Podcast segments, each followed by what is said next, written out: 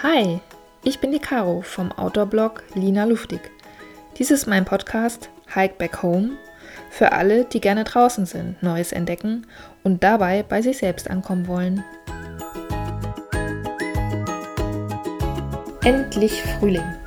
Warum das meine Lieblingsjahreszeit ist und wie der Frühjahrsputz nicht nur im Außen, sondern vor allem auch im Inneren gelingt, erzähle ich dir in der heutigen Podcast-Episode. Ich liebe den Frühling.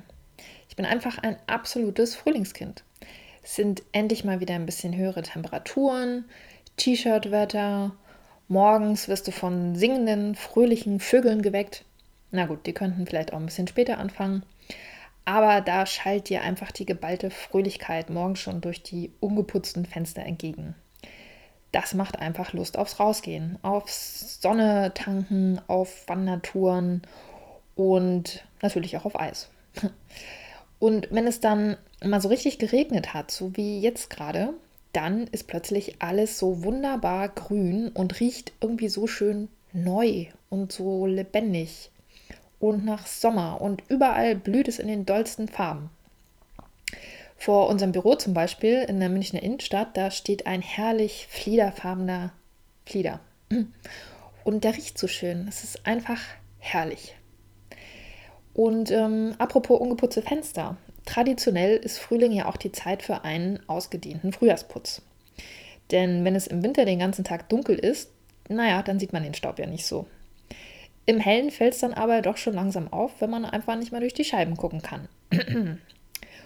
Oder wenn das Chaos im Kleiderschrank so groß ist, dass man nichts mehr zum Anziehen findet. Na gut, bei uns Mädels ist das eigentlich Dauerzustand. Aber gut, machen wir doch einfach auch mal Frühjahrsputz. Das heißt, Shirts nach vorne, dicke Winterklamotten in den Keller, in der Hoffnung, dass wir sie nicht mehr brauchen, Lappen und Schrubber in die Hand und Fenster und Böden mal so richtig auf Hochglanz gebracht.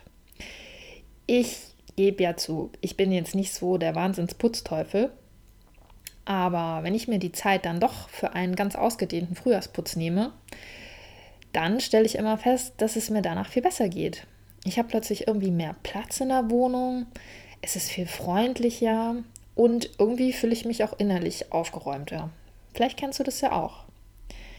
Ich habe in meinen vier Wänden einfach mal so richtig ausgemistet und damit Platz für Neues geschaffen. Funktioniert übrigens auch prima digital. Oder hast du immer einen total clean Desktop? Ziehste. Also gleich mal bei Laptop oder PC weitermachen. Ich beschränke mich beim Frühjahrsputz aber nicht nur auf meine Wohnung. Und natürlich ist es super, dass endlich mal wieder alles in Ordnung ist und ähm, ich die alten Funktionssportklamotten einfach mal aussortiert habe, weil die hatte ich eh schon ewig nicht mehr an. Die sehen auch nicht mehr toll aus und einige passen auch nicht mehr.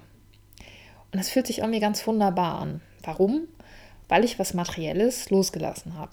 Und wenn ich schon dabei bin, nutze ich die Zeit doch gleich, um mein Innerstes auch mal aufzuräumen und zu schauen, was eigentlich noch zu mir passt, um meine aktuellen Lebenssituation und was eben nicht mehr.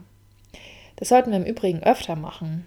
Aber wie das halt immer so ist, im Alltagstrubel fehlt uns da häufig die Zeit und noch häufiger die Energie dazu. Klassischerweise machen wir das ja immer so Ende des Jahres, so halbscharige gute Vorsätze, die wir dann zwei Wochen später wieder vergessen. Und meistens geht es da auch eher so um äußerliche Dinge, wie ein paar Kilo abnehmen, sportlicher werden, irgendwas kaufen, anschaffen und so weiter. Aber die wenigsten fragen sich eigentlich, was sie denn wohl nächstes Jahr zum Strahlen bringen würde. Und ich finde, der Frühling ist einfach so ein schönes Bild dafür, denn vor kurzem war noch alles kahl und irgendwie trostlos und vor allem schneebedeckt. Und dann plötzlich, bam, ist alles grün. Es sprießen die tollsten Blüten nach oben und alles fleucht und kreucht fröhlich und lebendig durch die Gegend. Das ist natürlich kein Zufall. Die Bedingungen müssen natürlich stimmen. Auch für die Natur. Ein Apfelbaum zum Beispiel, der jetzt blüht, der braucht natürlich die Nährstoffe aus der Erde, genügend Sonne und Regen. Und erst dann kann er sich entfalten. Und dann überlegt er aber auch nicht lange, wie viele Blüten er dann jetzt so hinbekommt, sondern er geht einfach mit dem natürlichen Fluss. Wunderschön. Dafür hatte er aber dann auch seine Ruhezeit im Winter, ganz ohne Blüten, ohne Früchte und ohne Blätter. Die hat er einfach mal abgeworfen und im Winter eine Runde gechillt. Und genau das ist der Punkt. Er hat etwas losgelassen, um Platz für neue Blüten zu haben. Das klingt so einfach.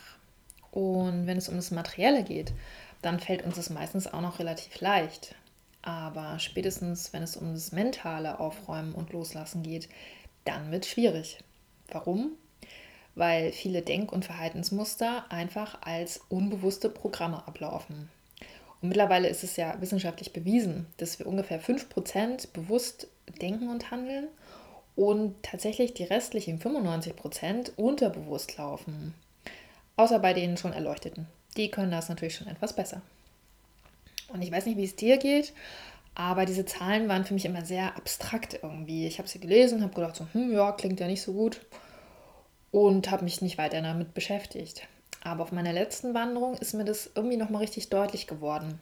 Ich weiß nicht so genau warum, aber ähm, ich fand, es ist ein ganz gutes plastisches Beispiel. Und zwar war ich im Chiemgau unterwegs auf einem kleinen Aussichtsgipfel. Der Gipfel war fast noch komplett schneebedeckt. Der Anstieg an sich war schon schneefrei und begehbar natürlich. Aber es ist ja in den Alpen oder in den Voralpen immer so, dass eigentlich so bis Mai, Juni immer noch Schnee liegt. Und wenn man sich jetzt diese Zahlen schnappt und auf diese Szene einfach überträgt, würde das bedeuten, dass dieser Berg sich nur seines schneebedeckten Gipfels bewusst ist und der ganze wunderbare Rest, das ganze Gelände, das steht zwar irgendwie da und macht natürlich auch einen Großteil seines Bergcharakters aus. Aber der Berg weiß irgendwie gar nichts davon. Der fragt sich immer ganz verwundert, warum die Menschen so begeistert sind, wenn sie oben ankommen. Na klar, weil das Panorama und, äh, schön ist und die Aussicht. Aber natürlich auch, weil der Weg an sich wunderschön ist. Ja, einfach dieses, dieser ganze, diese ganze Bergatmosphäre mit diesen unperfekten, steilen und steinigen Wegen einfach zu diesem ganzen Charakter dazugehören. Ich weiß, es war jetzt etwas plakativ, aber ich hoffe, du konntest trotzdem so ein bisschen nachvollziehen, was ich damit veranschaulichen wollte. 95 Prozent also laufen bei uns unbewusst ab. Und diese 95 äh, Prozent sind es eben auch, die dann für ganz viele Situationen und Umstände einfach verantwortlich sind. Das Blöde an der Sache ist, diese Muster und Programme, die jeder irgendwie so hat, ob er das jetzt will oder nicht, die hat einfach jeder, die haben ihren Ursprung meistens in der frühen Kindheit oder hängen an Situationen, an die wir einfach schon gar nicht mehr denken. Und das Gute ist, und da kannst du dir definitiv sicher sein, du wirst mit Sicherheit immer wieder auf Situationen und Menschen stoßen, die deine inneren Muster antriggern. Das merkst du dann daran, dass du dich plötzlich unwohl fühlst oder irgendwie objektiv betrachtet übertrieben auf eine Situation reagierst und einfach weit entfernt davon bist, wie ein Apfelbaum zu blühen, um jetzt nochmal den Frühling ins Spiel zu bringen. Und wenn du wirklich innerlich entrümpeln möchtest, dann musst du dich wohl oder übel mit deinen Schattenthemen auseinandersetzen. Und einfach mal das ganze mentale Gerümpel, was sich alles so angesammelt hat, ausmisten. Ich gebe zu, das klingt jetzt gar nicht so nach blühenden Frühling und Sonnenschein und Vögelgezwitscher, nützt aber nichts. Da musst du jetzt durch. Wie kommt man daran? Im Grunde genommen ist es so, wenn du dich mal wieder seltsam, eingeengt oder traurig fühlst, dann sollst du einfach nicht weglaufen oder dich schmollen vor Netflix setzen, sondern einfach mal ganz mutig in dich reinhören und dich selber fragen, was genau läuft da jetzt für ein Film bei mir ab? Denn zu 99 Prozent hat das tatsächlich nichts mit der Person zu tun, die dieses Gefühl in dir auslöst, sondern deine tief vergrabenen Ängste, Selbstzweifel oder auch Vertrauensthemen, die machen sich einfach bemerkbar und sagen, hallo, hier sind wir, kümmere dich um uns.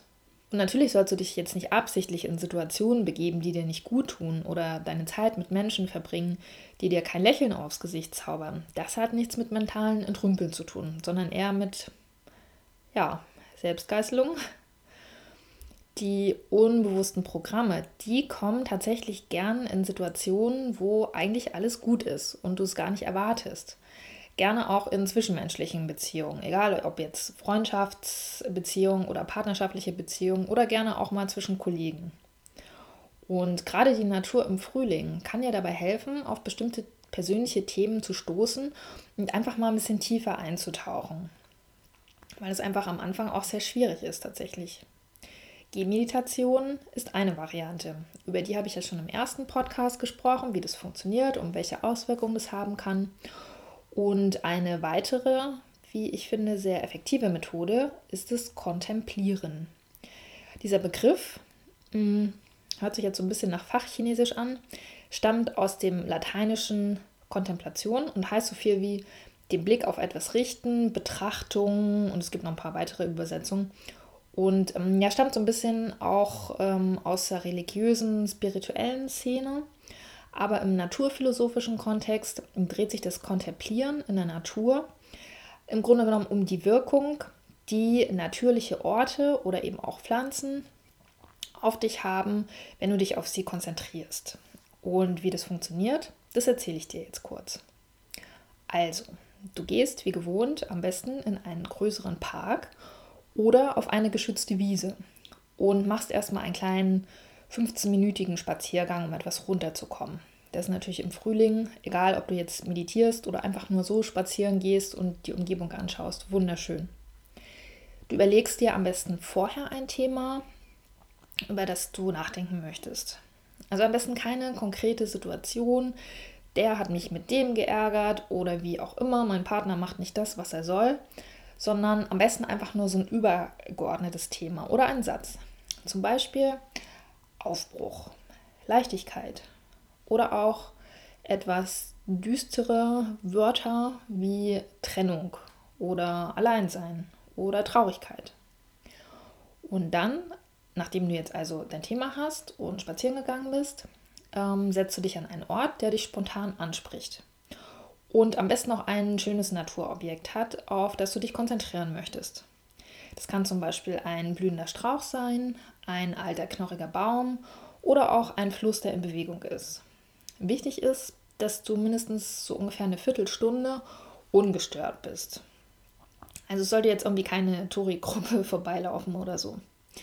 Setz dich dann in eine möglichst bequeme Haltung hin und konzentriere dich auf dein ausgewähltes Naturobjekt und lasse dann diesen Begriff, den du dir ausgesucht hast, in Resonanz mit dir und deiner Umgebung gehen und schau, was passiert. Es könnte natürlich sein, dass deine Umgebung deinen aktuellen Zustand, wenn du zum Beispiel traurig bist, noch verstärkt.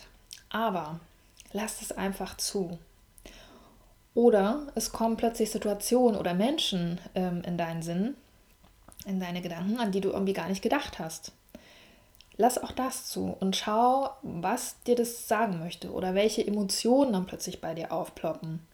Und versuch wirklich nur, dich auf den ähm, Begriff zu konzentrieren und nicht das Gedankenkarussell anzustellen. Ich weiß, das ist jetzt ein bisschen viel vielleicht, aber versuch es einfach mal. Ähm, es kann natürlich auch sein, dass beim ersten Ausprobieren gar nichts kommt. Dann beobachte einfach die Pflanze oder den Fluss oder was auch immer du dir ausgesucht hast, sehr achtsam atme gleichmäßig und entspanne dich. Diese Technik ist natürlich auch wie jede Meditationstechnik reine Übungssache. Also versuch es am besten ein paar Mal und schau, was diese Übung mit dir macht. Ich meine, im schlimmsten Fall bist du danach einfach entspannter und hast einen schönen Ort gefunden und warst ein bisschen draußen.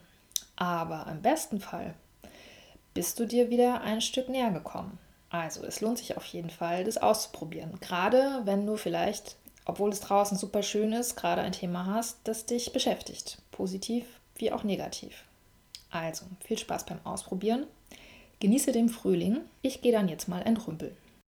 Das war mein Podcast Hike Back Home. Schön, dass du dabei warst. Wenn es dir gefallen hat, dann abonniere doch gerne meinen Kanal, hinterlasse eine positive Bewertung und schau auf meinem Blog Lina Luftig vorbei. Bis zum nächsten Mal.